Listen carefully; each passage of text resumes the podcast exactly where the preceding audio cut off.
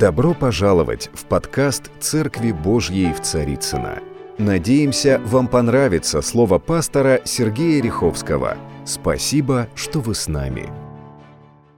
Дорогие друзья, дорогие братья и сестры, все, кто сегодня участвует в этом воскресном богослужении, я приветствую вас еще раз в своем доме. И я благодарю Бога, что мы можем служить и можем быть благословением для всей Церкви Христовой. И, конечно, позвольте поздравить э, со вчерашним праздником, Днем Победы. Для христиан это важный праздник, когда зло попирается добром, когда приходит свобода и любовь, то это победа. И прежде всего Иисус Христос совершил эту победу. И всякий раз, когда зло находится в унижении, в состоянии а, вот победы, славы нашему Господу, мы благодарны нашему Иисусу Христу за все, что Он сделал для нас. Сегодня заключительная, третья часть проповеди «С креста не сходят, с креста снимают». Я полагаю, что Большинство из тех, кто сейчас смотрит э, эту проповедь, вы видели первые две части, поэтому я не буду к ним возвращаться. Но в конце прошлого богослужения я упомянул о том, что вот пришел, пришел момент истины. Вот пришло некое между э, Иосифом и его братьями, пришло вдруг понимание вот того, что за все есть воздаяние, что посеет человек, то пожнет человек. Мы знаем все законы божественной жатвы. В Писании написано, что когда они еще были мало числом, очень малы и были пришельцами на этой земле, Бог не позволял никому обижать их. И даже голод, который пришел на землю по Слову Божьему, был величайшим благословением для народа Божьего. Иногда мы попадаем в свои житейские ситуации, иногда мы делаем какие-то э, беззакония и зло, и глупости, но Бог что-то, вот знаете, есть такое выражение, клин вышибается клином. И когда мы понатворили что-то в своей жизни, тогда Бог посылает очень сильный клин, который начинает вышибать все то, что, казалось бы, уже поросло, вот покрылось пылью, поросло там зарослями, туда уже не добраться, уже братья забыли об этом думать, уже, казалось бы, все осталось в прошлом. И вот голод. Итак, мы оставили в прошлый раз с вами а, встречу Иосифа с десятью братьями, где он предлагает им а, рассказать о своей истории, они это все рассказывают, не скрывают ничего, и сказали, что у них есть еще младший брат, и был еще один брат, и они не знают, что с ним сталось. И Иосиф видит, как меняется их сердце. Он видит, что что-то происходит в их сердце позитивного, и тогда он начинает их испытывать. И мы знаем историю, когда он им предлагает, а, чтобы а, они подумали. Я не говорил это в прошлый раз, но в этот момент он э, приказывает, обвинив их в том, что они соглядатые, то есть шпионы, он помещает их на три дня в тюрьму. Три дня. Он там был несколько лет, а их всего на три дня. Мы на самом деле не знаем, какие условия он там им создал. Но, простите меня, тюрьма – это не пансионат, это не пятизвездочная гостиница, это тюрьма. И когда их взяли, и они три дня, и они приходят в себя. Иногда нужно уединение, иногда нужно что-то, чтобы тебя потрясло основательно, чтобы прийти в себя. Сегодня Бог потрясает мир, и мир потихонечку приходит в себя. Сегодня Бог потрясает все, что в этом мире, и все потихонечку начинает понимать, что есть Бог. Бог сегодня также касается церкви. И в те основания, которые были у людей, которые называли себя верующими, эти основания должны прийти в послушание Христу. И Он должен стать единственным основанием, которое как сильный фундамент, на котором мы стоим. И вы знаете, когда меня спрашивают а, о том, что как а, себя чувствовали эти братья, которых на три дня поместили в темницу, что потом их вывели из темницы, и Иосиф а, делает решение, он берет второго э, по возрасту брата Симеона и предлагает его оставить. И, конечно, это очень непростое решение и для Иосифа, а для братьев это потеря еще одного брата, потому что они уже, видимо, и зареклись.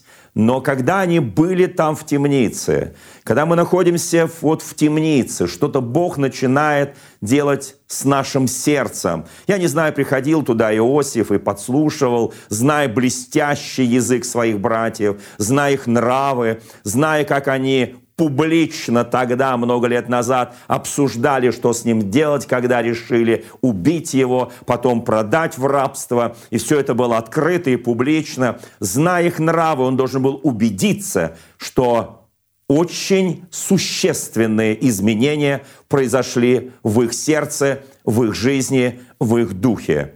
И он убеждается. На самом деле все эти годы, давайте будем честны, Иосиф находился на своем кресте – а эти десять братьев, они находились на своих крестах. Потому что они были, назовем их так, братья-разбойники.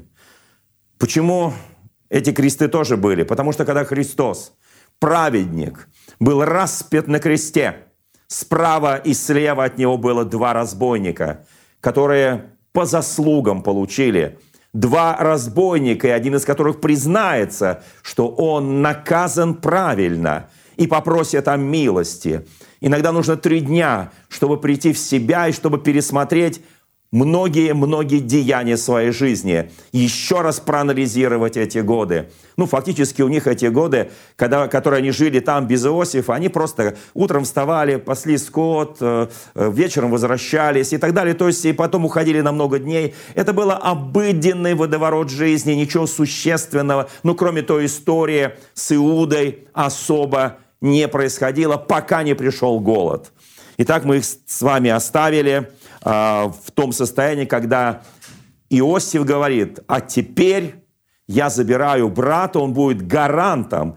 Все, что вы говорили, если это правда, то он гарант. И вы идете к отцу. Я... И знаете, вот это было интересное путешествие. Удивительное путешествие, потому что когда они пошли, они увидели, что все серебро, которое они принесли, чтобы купить хлеб, оно осталось в их мешках. Они недоумевали, говорили, наверное, надсмотрящие, которые давали им хлеб, они были очень неаккуратны и как-то вот не успели, видимо, или, может быть, уже в Египте столько много всего, что Египет не нуждается в деньгах. Вы знаете, когда они пришли к отцу, и это была очень сложная, непростая встреча, потому что они рассказали то, что произошло. Они рассказали, что тот человек, они с ним всегда говорили через переводчика, хотя Иосиф блестяще понимал их язык.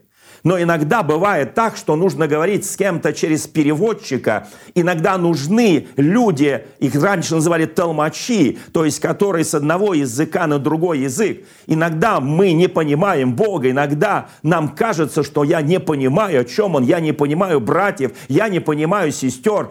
И нужно дать такой период, когда есть переводчик, толмач.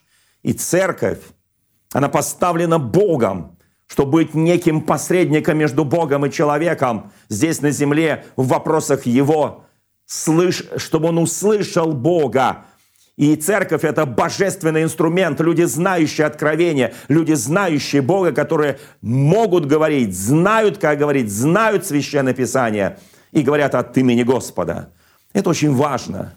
Когда мы, мы знаем язык Божий, мы знаем язык человеческий, но мы знаем язык Божий – это очень важно. И когда изумленные братья вернулись и сказали, что пап, ну ты понимаешь, вот Семен в плену, и надо, чтобы вот этот человек нам поверил, как-то странно все. Я не знаю, вот когда они были готовы сказать правду.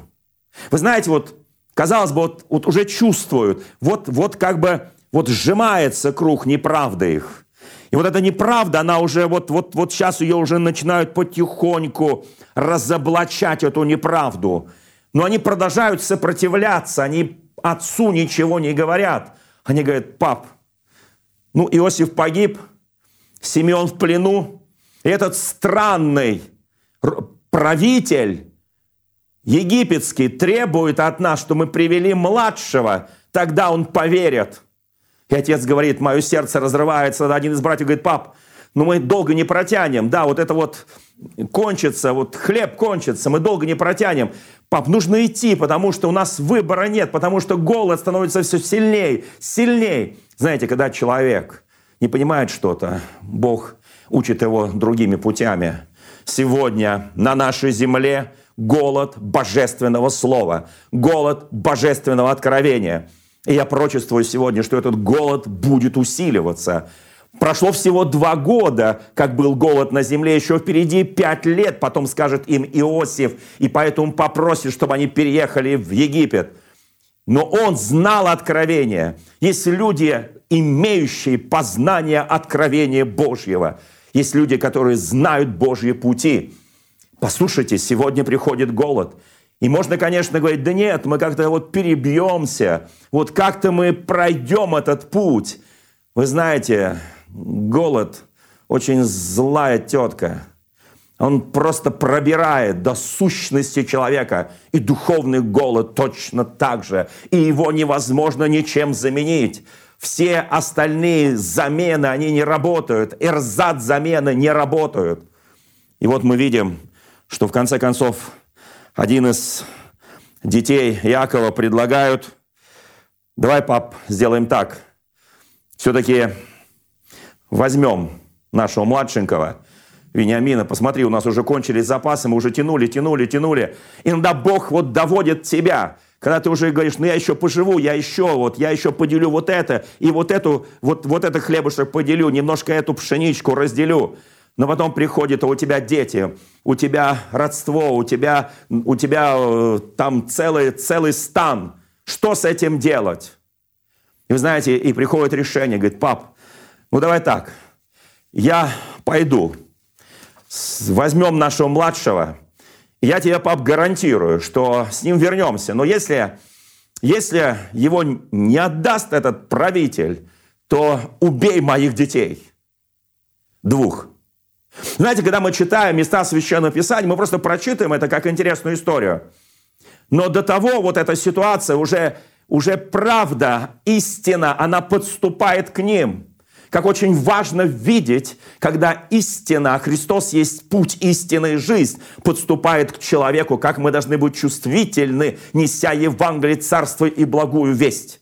Послушайте, он говорит, пап, если вдруг тот правитель, не отдаст Вениамина и Симеона тоже, то я готов пожертвовать своими детьми. Вы знаете, мы видим очень интересную, необычную историю. В первом послании Иоанна, во второй и в третьих главах написано, кто говорит, что пребывает в нем, тот должен поступать, то есть в нем в Боге, то должен поступать, когда мы пребываем в Иисусе Христе, как Он поступал. У нас есть очень сильный учитель, у нас есть очень сильный земной пример жизни Иисуса Христа. И вдруг поворот, потому что истинный свет уже светит. Истинный свет уже заставляет Иуду говорить те вещи, которые он раньше не говорил. Его братья начинают говорить, Рувим, старший, говорит, папа, вот это он сказал – тогда пусть мои дети пострадают, если я не вернусь со своими братьями. И вот когда правда приходит, и ты понимаешь, как дьявол тебя однажды очень давно ввел в искушение. И не нужно говорить, да, вот он гордый, этот брат был, этот Иосиф был надменный, он смеялся над нами, он видел сны какие-то, где он унижал нас и опускал нас. Отговорки здесь не работают. Священное Писание 1 Иоанна 2 глава написано, кто говорит, что он во свете, а ненавидит брата своего, тот во тьме. Они висели на этих крестах все эти годы. Эти братья Иосифы. Они думали, что он один на кресте. Нет. Они тоже на кресте. Они тоже на кресте. А крест, он мешает движению. Крест – это жертва. Они стали жертвой. Одно дело жертва праведности, а другое дело жертва разбойников. И Христос не сказал разбойнику, сойди со креста сейчас, потому что ты только что покаялся. Христос сказал ему другое, «Ныне будешь со мной в раю». И он так и остался висеть. А другой злой разбойник тоже хулил и висел. Бог начинает менять ситуацию. Бог начинает показывать истину. Кто любит брата своего, тот пребывает во свете, нет в нем соблазна. А кто ненавидит брата своего, тот находится во тьме. И во тьме ходит и не знает, куда уйдет, потому что тьма ослепила его глаза. И все эти годы они ходили ослепленные. Всякий человек, который не любит брата своего, он находится во тьме. И эта тьма ослепила его. Вот эта тьма, божественный свет. Он думал, что странно. Обычно ослепляет свет. Яркий свет обычно ослепляет. Есть даже такие военные интересные находки, когда вот мы вспоминали эту войну страшную, Отечественную войну, когда тысячи прожекторов, они ослепляли врага. Свет он ослепляет. Но здесь написано, тьма ослепила их. Если ты ходишь во тьме, и вокруг тебя нет света, то эта тьма имеет особенность ослеплять человека. Не любите в мира не того, что в мире. Кто любит мир, в том нет любви отчи. Ибо все, что в этом мире похоть плоти, похоть очей и гордость житейская, не есть от Отца, но от мира сего. Вот чем были больны братья Иосифы. Вот он хотел, вот, вот, это вот, вот это вот не играл в кошки и мышки с ними. Нет, он не играл с ними то Симеона, оставьте, то Вениамина приведите, то побудьте в темнице. И вот потом он им там устроил с этой чашей своей и так далее. Послушайте, это не игра. Это реалии жизни. Я очень хочу, чтобы мы посмотрели каждый на свою жизнь и увидели себя в свете Священного Писания. И мир проходит, и похоть его – а исполняющий волю Божью пребывает вовек. Слава нашему Господу! Вы имеете помазание, Писание говорит, и, впрочем, сие помазание учит нас. Я так благодарен, что у нас есть Дух Святой, что мы рожденные свыше, что божество, что чего были лишены братья Иосифа. Да, они были наследники Авраама, Исаака, отца своего Иакова. Но Иаков был настолько подавлен, потому что все, что все, что ему говорил его отец и его дед, он видел, что его сыновья не пошли этим путем. И он чувствовал эту ложь, он чувствовал эту неправду, он чувствовал, как погиб его один внук, второй внук, даже не касаясь детей. Имеется в виду внуки от Иуды. Друзья мои, всякий, имеющий сию надежду на Господа, очищает себя, как он чист. И вот они подошли к моменту очищения. Они еще на кресте. Простите, Иосиф тоже на кресте. Да, пару-тройку гвоздей уже вырвали, но что-то. И он понимает, что пока братья не расскажут своему отцу правду. Знаете, многие думают, что правда – это такая вещь, ее не стоит, уже прошло время, время все спишет, война все спишет, обстоятельства все спишут, ничего подобного. Однажды мы предстанем пред Господом – и каждый даст ему отчет в том, что он делал, живя в теле. Это важный отчет. Послушайте, покаяние, оно всегда своевременно. Пусть Господь коснется сейчас наших сердец. Нелюбящий брата, Священное Писание говорит, есть человека-убийца. Всякий ненавидящий брата, 3 глава Иоанна. Есть человека-убийца, и вы знаете, что никакой человека-убийца не имеет жизни вечной в нем пребывающей. Смотрите, это не просто ты убил брата. Нет, они его не убили, они просто продали в рабство. Но они человека-убийцы, потому что они возненавидели своего брата. Драгоценные мои, он кричал, просил, умолял тогда там, в этой яме. Он думал, ну шутки, ну поиграют, ну попугают немножко. Жизнь – это не шутка. И очень хочу, чтобы каждый пересмотрел свои отношения с друзьями, в семье, с близкими, с братьями, с сестрами. Там, где ты живешь. Там, где от тебя окружают люди. Мы все люди братья. В Священном Писании написано, кто твой ближний. Мы знаем, что мы перешли от смерти в жизнь. Потому что любим братьев. Не любящий брата пребывает в смерти. Какой это Евангелие, это послание Иоанна, апостол любви, который показал вот эту разницу между тьмой и светом, между правдой Божией и правдой дьявольской. Написано там дальше, в следующей главе, что люди, которые не служат Богу, беззаконники и злые, они слышат дьявола, они исполняют его волю, они говорят по-мирски, поступают по-мирски и не понимают, о чем говорит Слово Божье. Дорогая церковь, слава Господу, что нам не нужно сегодня идти на крест. У нас есть тот, кто пошел вместо нас на крест, Он заместил нас – это заместительная жертва Иисуса Христа. Он был вместо нас на этом кресте позора. Он взял на себя все грехи и беззакония наши. Но грех прощается, когда мы исповедуемся в нем. Грех прощается, когда мы каемся в нем. Потому что, так говорит Священное Писание, если исповедуем грехи наши, то Он, будучи верен и праведен, прощает нас. Это прощение – смывает с тебя твой грех, твое беззаконие, твое зло. Кажется так просто, но так сложно бывает решиться на покаяние, на исповедание.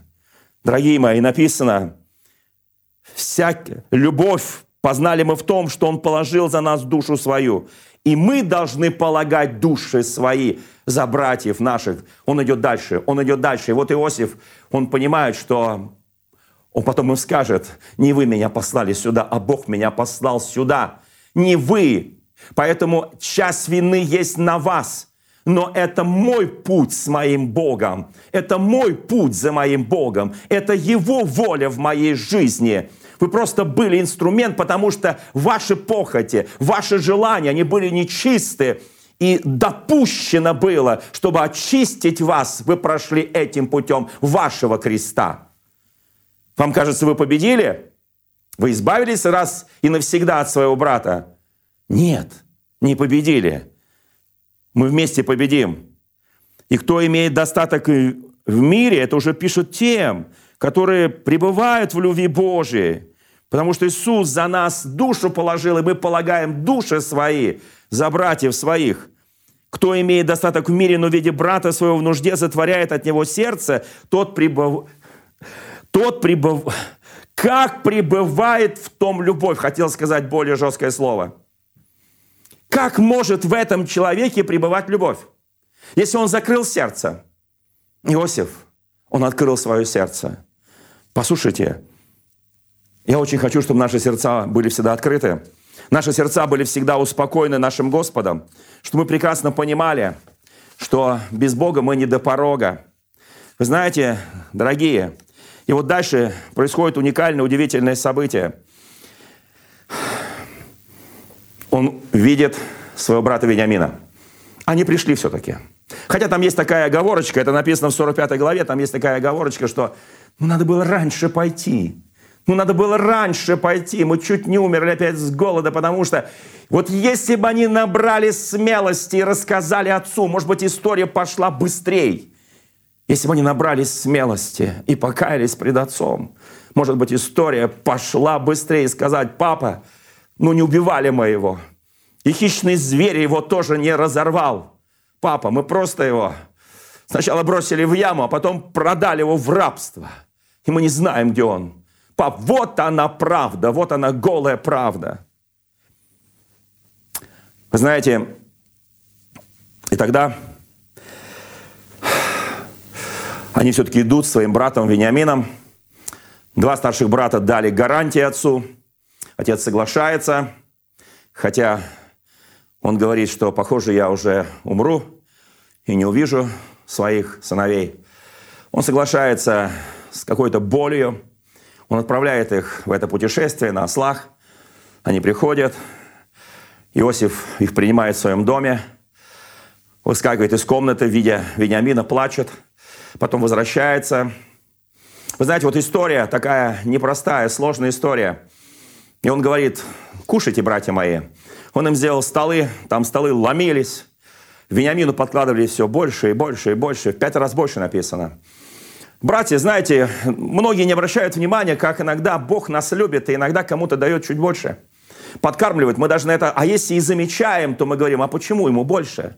Вы знаете, они в страхе находились в доме Иосифа. Очень важно быть в страхе пред нашим Господом. Тогда ты будешь меньше всяких глупостей замечать. Когда ты ходишь в страхе пред Богом, ты не замечаешь, вот этому больше Господь дал, этому больше Господь дал, а этому почему-то вот как всем дал. Господи, почему? Вы знаете, дорогие мои, и тогда он делает так, он кладет свою чашу, его помощники кладут чашу в мешок с хлебом Вениамину. И потом их догоняют, обыскивают. Вы знаете всю эту историю. И говорят, что если у кого найдется чаша, у кого найдется чаша, тот виновен. И тот будет вечным рабом нашему Господину. Они божатся. Знаете, у нас есть такое вот «не произноси имя Господа в суе». Мы говорим «да во имя Господа тебе говорю, да вот, вот Господь свидетель». Знаешь, иногда мы не знаем, вот не произноси в суе. Они божатся, они просят. Нет, не может быть. Их обыскивают. И как вы думаете, в каком мешке нашли чашу? В мешке Вениамина. Крест. Крест всегда тяжко, крест всегда больно. Крест. И братья их, знаете, пронзил очередной гвоздь. Они понимают, что как только... Они даже не о Вениамине думали. Потому что увидели Симеона-то живым за это время. Сколько они там не были? Неделю, две, три, четыре, месяц, два месяца. Они даже не думали об этом Симеоне, который находился там в плену у Иосифа. Иосиф за это время не раскрылся ему. Знаете, иногда ты находишься в плену и думаешь, Господи, ну я же как бы заложник, ну откройся мне, Господь. Несколько лет сам Иосиф был в темнице, и Бог ему не открывался, кроме как разгадать сны двух царедворцев. Вы знаете, иногда ты проходишь этот путь, и ты не знаешь, что будет дальше, какой шаг. И вот находит чашу, чашу Иосифа в мешке Вениамина, их возвращают с позором. И там происходит то, что, наверное, не ожидал никто. Он говорит, все, Иосиф остается, э, извиняюсь, Вениамин остается, он будет жить. И все, вот это, это последнее слово. И другого слова не будет. Иосиф дал братьям выбор. Он говорит, а вы можете идти. Знаете, это не игра. Это очень серьезно. Он бы не открылся им, если бы не произошло то, что произойдет. Если бы он не увидел их сердце. Как очень важно, Писание написано, с искренним поступает искренне, с лукавым по лукавству его. Вот так написано в Слове Божьем. И он говорит, вы можете идти к вашему безутешному отцу, в ваш семейный дом. Никто не пострадал, все живы, Вениамин живой, Симеона забирайте, он мне не нужен, а Вениамин останется, потому что вы украли у меня. Я такой добрый к вам, а вы... И тогда происходит нечто. Знаете, в Священном Писании написано, Христос сказал, «Я открылся не искавшим меня». Скажи сейчас, каждый, кто находится у своего экрана, видит и слышит эту проповедь. Скажи, Христос, я думал, я искал тебя, ты искал меня. И ты открылся мне даже тогда, в такие минуты, когда казалась катастрофа в моей жизни. Я не искал тебя, но ты нашел меня. И тогда Иосиф говорит, братья, вы возвращаетесь, а Вениамин остается. И слово берет Иуда. Иуда, который обманул отца, Иуда, который умертвил козленка, чтобы испачкать кровью козленка одежду Иосифа, он берет слово и говорит, пусть я останусь твоим рабом. Там в прошлой жизни один сын умирает, второй сын умирает. И он сходится, вы знаете эту историю, со своей невесткой Фомарию. Там столько позора было. И он говорит, лучше я здесь буду, я останусь твоим рабом, а отрок Вениамин пусть идет с братьями. Как пойду я к отцу, когда отрока нет со мной, а я поклялся моему отцу. Вот момент истины. Иосиф, у него слезы бегут по глазам. Знаете, он был одет полностью в египетскую одежду. Он был одет, он был как египтянин. Отличить его было невозможно. Да и столько лет прошло. Много лет прошло. Примерно 15 лет прошло. Послушайте, Христос, когда висел на кресте, Он сказал, я умираю за них, Отец. Прости им, ибо не знают, что творят. И вот момент, момент истины. Это божественный промысел, это воля Божья. Братья доказали, Иуда доказал, и все братья доказали, что они готовы быть заложниками вместо младшенького. Послушайте, и вот это так коснулось Иосифа. И он поверил им. Он поверил, что они поменялись.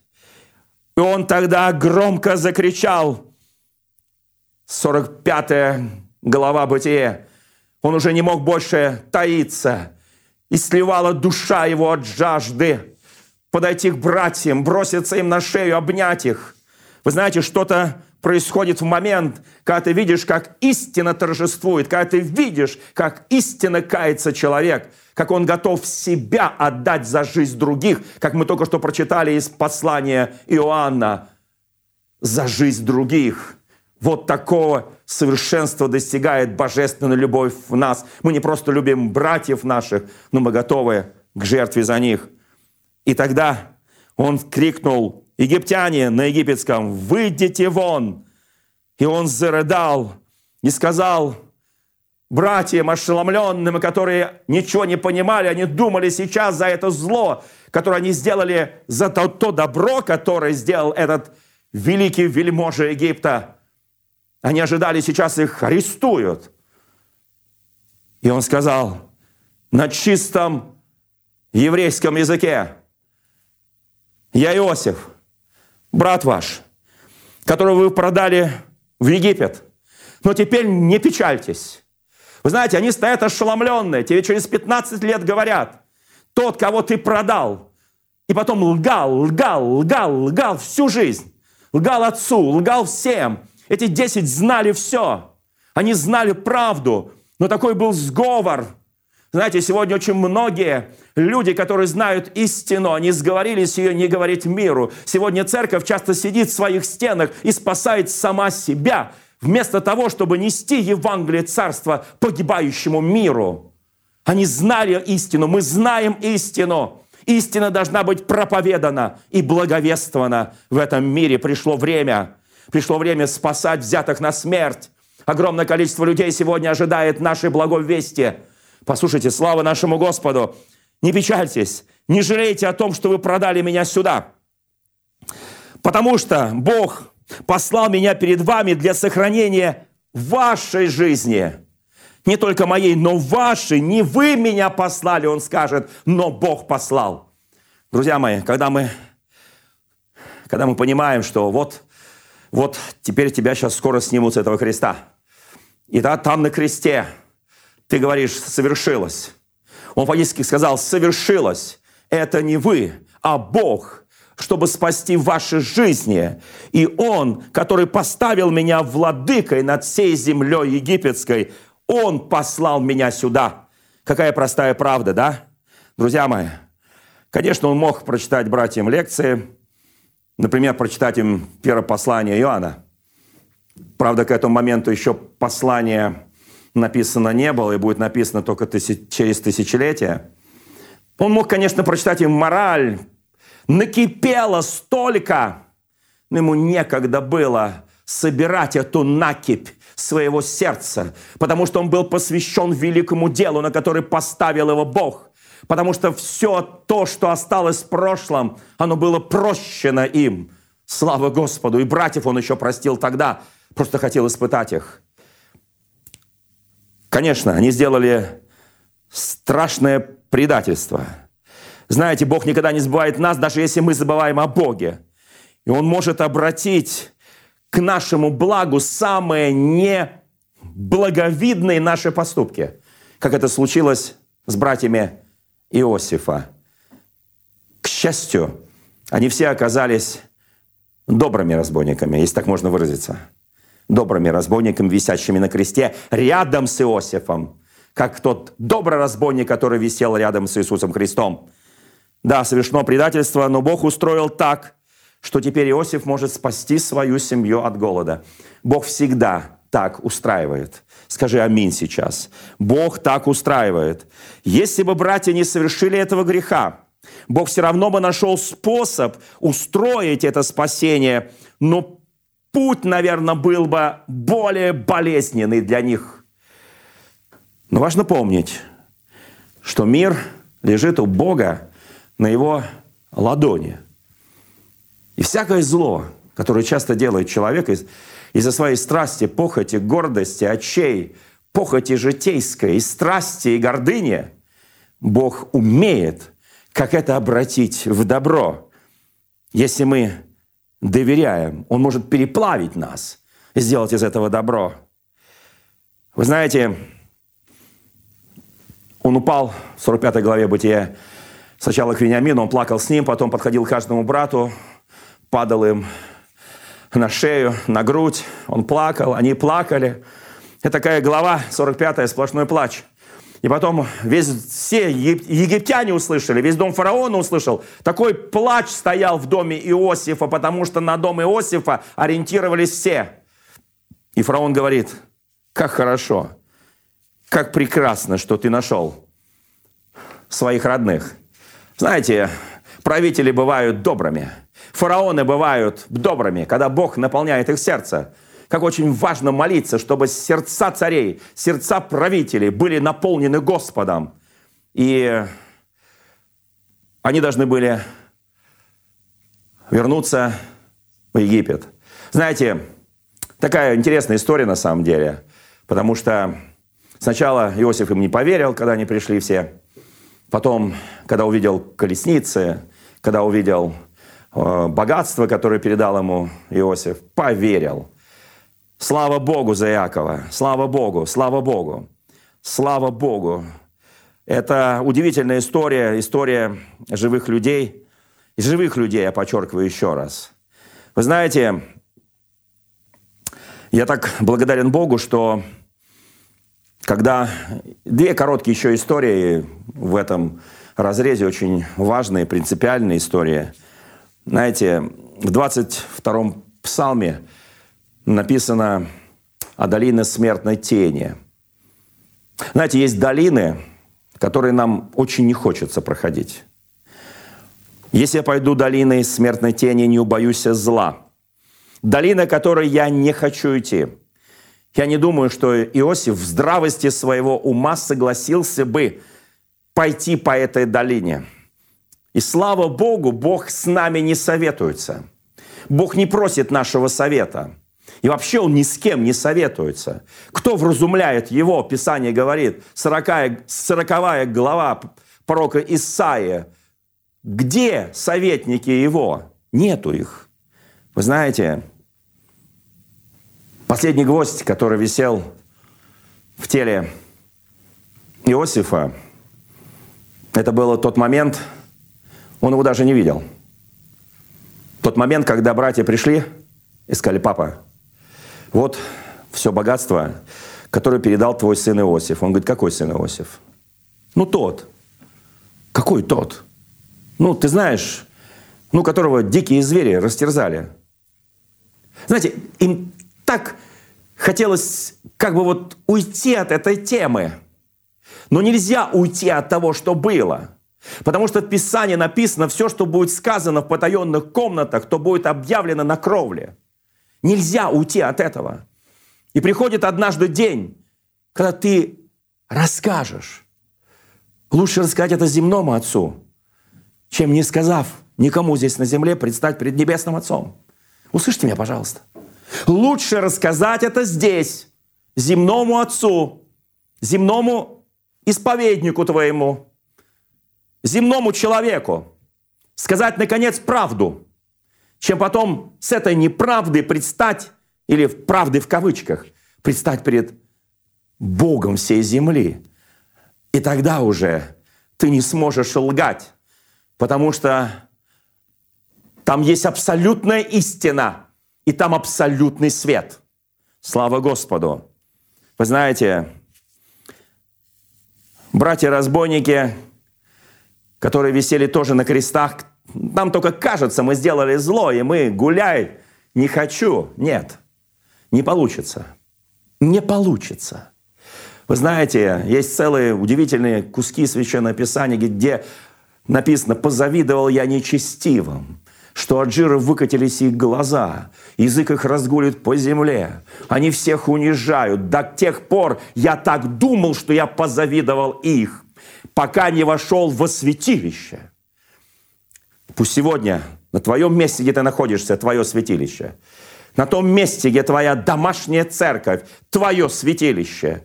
И там твоя исповедальня, и там твоя тайная комната, где ты, я, каждый из нас – очищается пред нашим Господом. Они продали его в рабство.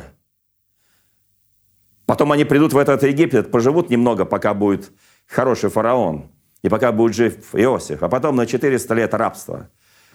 Куда продал, то и будет. Знаете, это допускает все Бог. Совершенный Бог и несовершенные люди, совершенный Бог и несовершенный народ Божий, совершенный Бог но совершенная церковь или несовершенная, совершенная тогда, когда мы в нем и когда он в нас. Вот тогда мы совершенны.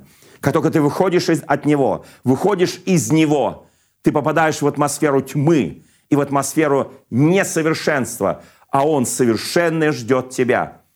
И тогда, может быть, Иуда, может быть, Рувим, может быть, Симеон, может быть, кто-либо еще, может быть, Левий. Сказали, пап, Правда другая.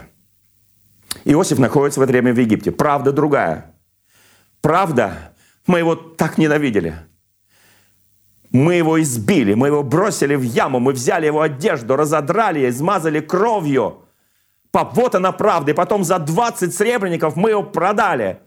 И в этот момент все их гвозди из креста были сняты правдою Божьей, истиной Божьей – с креста не сходят. С креста сня... с тебя снимает Бог. Он имеет власть снять. Я очень хочу. Христос безгрешный умер за нас, взяв грехи всех нас. Его безгрешного агнца Отец принял. Когда ты и я исповедуем наши грехи, то подобно братьям Иосифа ты сходишь с этого креста позора. Слава нашему Господу. Два маленьких момента. Знаете, в России есть такое выражение «от тюрьмы и от сумы никто не застрахован». Я не спрашиваю, братья и сестры, кому нравится это выражение. Но в России так было принято. Столетиями так было принято. Тюрьма и сума. Узилище и бедность. И побираешься. Так было принято. Но смотрите, история закончилась благоприятно. История закончилась хорошо. И когда братья раскались перед своим отцом, последний гвоздь был снят с Иосифа. Конечно, вы скажете, ну когда вот папа приедет, он его увидит и бросится к нему на шею, или Иосиф к нему на шею. И вот тогда, да, наверное, но что-то, может быть, еще скребло в сердце. Давайте посмотрим одну интересную ситуацию, которая произошла в самом почти конце бытия. Э, тоже в этом, в этом прекрасном семействе, и мы ее хорошо знаем. Прежде чем я прочитаю то благословение в 49 главе, которым благословил а, Иаков своего сына Иосифа. 48 глава. После того, как Иосифу сказали, что отец его болен, он взял с собой двух сыновей, Манасию, Ефрема. Иакова известили и сказали, «Сын твой Иосиф идет тебе, Израиль собрал свои последние силы. Казалось бы, все уже. Он сел на кровати, все устроено, все чудесно, все прекрасно. Все дети с ним. У них много хлеба, у них много богатства. Ну что еще? Что-то не хватало. Что-то не доставало для полноты счастья. Иаков понимал, он знал, что произойдет, или уже произошло, и что еще потом произойдет. Поэтому для него нужно было наполнить свой колчан опять стрелами, сыновьями. Вот что произошло дальше. И когда Иосиф с сыновьями пришел к Иакову, Иаков напомнил, его отец напомнил ему вся, всю историю и сказал, что еще не видя даже сыновей Иосифа, они были воспитаны в другой культуре, в другой традиции, они были наполовину евреи по отцу, они были воспитаны в иной традиции. Вы знаете, иногда, друзья мои, нам кажется, что вот э, Я много раз слышал, вот неправильно там сын женился, неправильно дочь вышла замуж, что-то еще.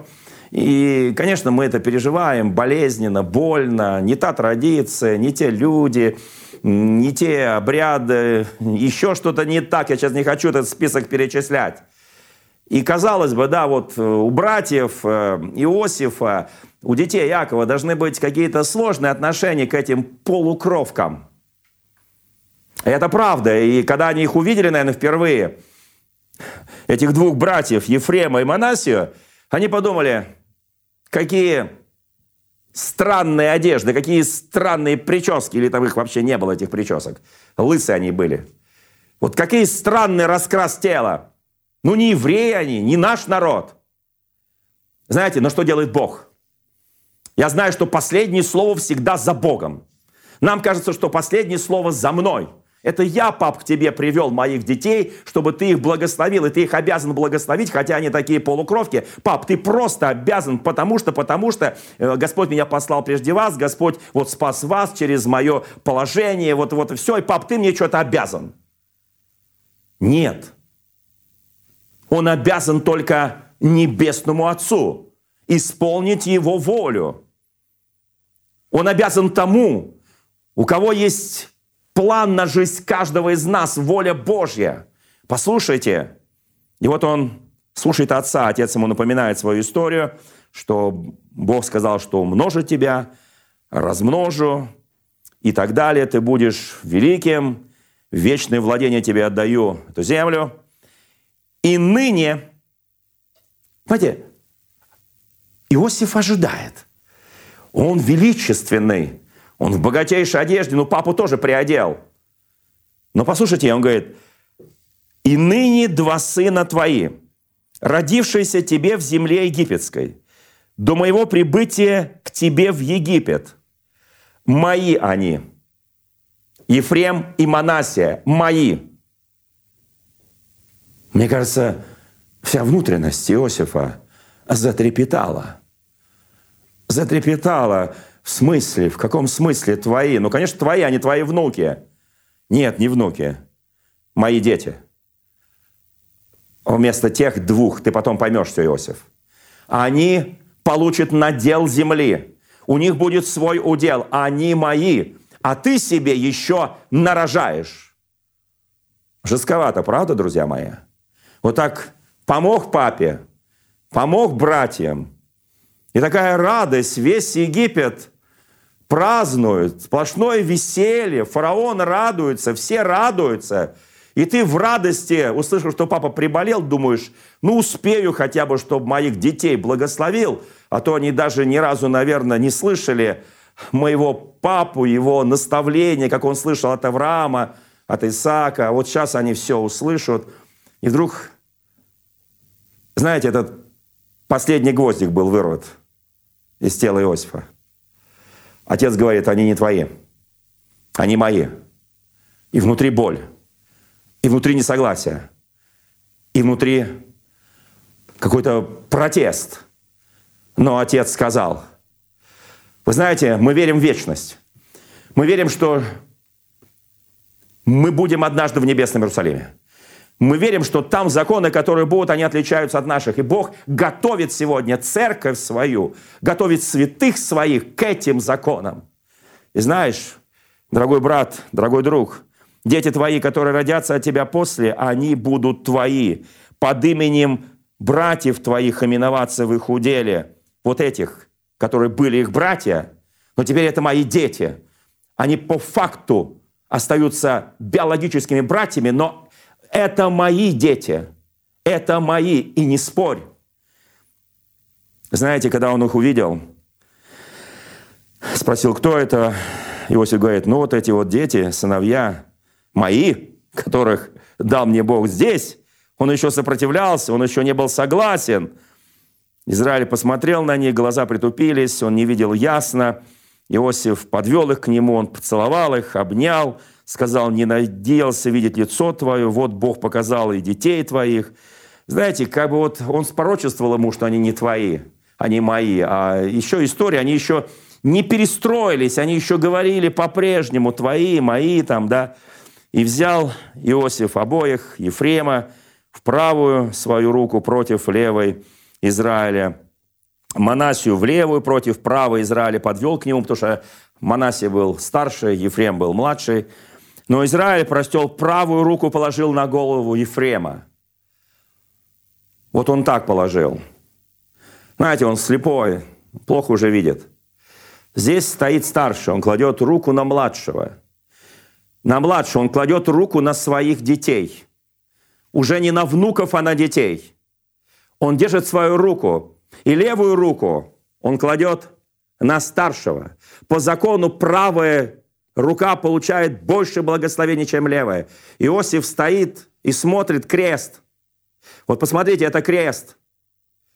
Его руки скрещены. Он видит крест. Он говорит, папа, не так. Я понимаю, ты немножко подслеповат, но я уже подвел их к тебе. Тебе нужно просто положить на них руку. И он берет руку отца и кладет на правильную сторону. И берет и руку другую кладет на правильную сторону. Но отец сказал, нет, нет, как я положил, так и будет. Потому что это не я положил, а Бог положил. Этот крест однажды спасет весь мир. Однажды дети Израиля будут спасены. Однажды народы будут спасены. Тогда там, в Египте, вот было видение, откровение или видение этого креста. Слава нашему Господу! И тогда он согласился с волей Отца.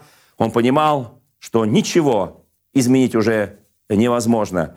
Я хочу, чтобы мы тоже это понимали, что когда Бог своей рукой делает определенные вещи, то уже менять что-то невозможно. И тогда Иосиф соглашается, его дети получают благословение, и он их отдает своему отцу. Все гвозди были вытащены с этого креста. Послушайте, 49 глава с 22 стиха. Умирающий Иаков пригласил своих сыновей, каждого, и начал им пророчествовать. Удивительное пророчество. Иосиф, отрасль плодоносного дерева, отрасль плодоносного дерева над источником. Ветви его простираются над стеною.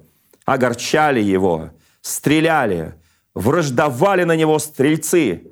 Но тверд оставался лук его, и крепки мышцы рук его от рук мощного Бога Иаковлева – Оттуда пастырь и, тверди, и твердыня Израилева, от Бога Отца твоего, который да поможет тебе, от всемогущего, который да благословит тебя благословениями небесными свыше, благословениями бездна лежащей долу, благословение состов и утробы, благословение Отца твоего, которые превышают благословение гор древних и приятности холмов вечных, да будут они на голове Иосифа, на теме избранного между братьями.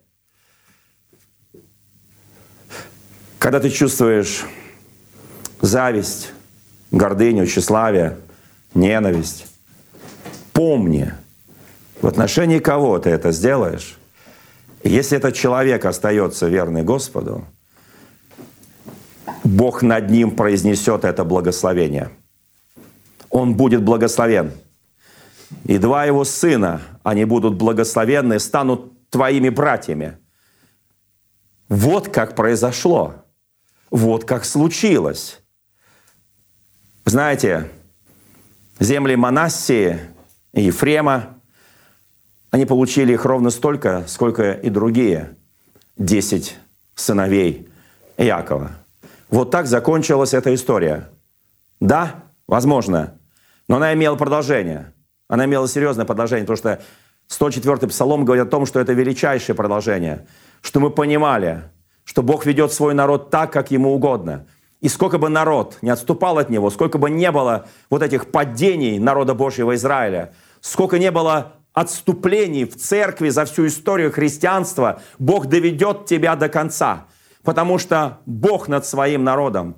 А тебе нужно сегодня масло. Вы знаете, иногда бывают периоды, когда жених замедлит, и все уснут. Были времена темного средневековья, когда уснули народы, когда уснули церкви, когда безудержно господствовал здесь князь мира сего, который извращал пути Божьи. Я очень хочу, чтобы каждый из нас понимал, твоя жизнь в руке Господа. Будь этим прекрасным Иосифом. Да, иногда приходится нести крест, висеть на кресте, но помни слова апостола Павла. «Я сораспялся моему Господу, я каждый день умираю для Него и каждый день воскресаю для Него». Помни эти благословенные слова. Пусть это будет нашей жизнью. И помните, драгоценные, Пусть любовь, которая была в Иосифе, она наполнит твою жизнь. Он ни разу не отомстил своим братьям. Он просто пытался понять, пережили ли они глубокое покаяние, увидели ли они свой грех и свое нечестие. И когда убедился, что увидели, он возрадовался. Он бы и так их отпустил, но он возрадовался, и вся семья соединилась. Пусть Господь нас благословит. В следующий раз мы будем дальше проповедовать несколько на иную тему. Но я хочу, чтобы это слово, которое прозвучало сегодня, оно было для нас как здесь сказано, плодотворным или плодоносным деревом, как это было в жизни Иакова, Иосифа и его братьев. Да благословит нас Господь. Дорогие друзья, спасибо, что были с нами. И до встречи на следующей неделе на подкасте «Церкви Божьей в Царицына.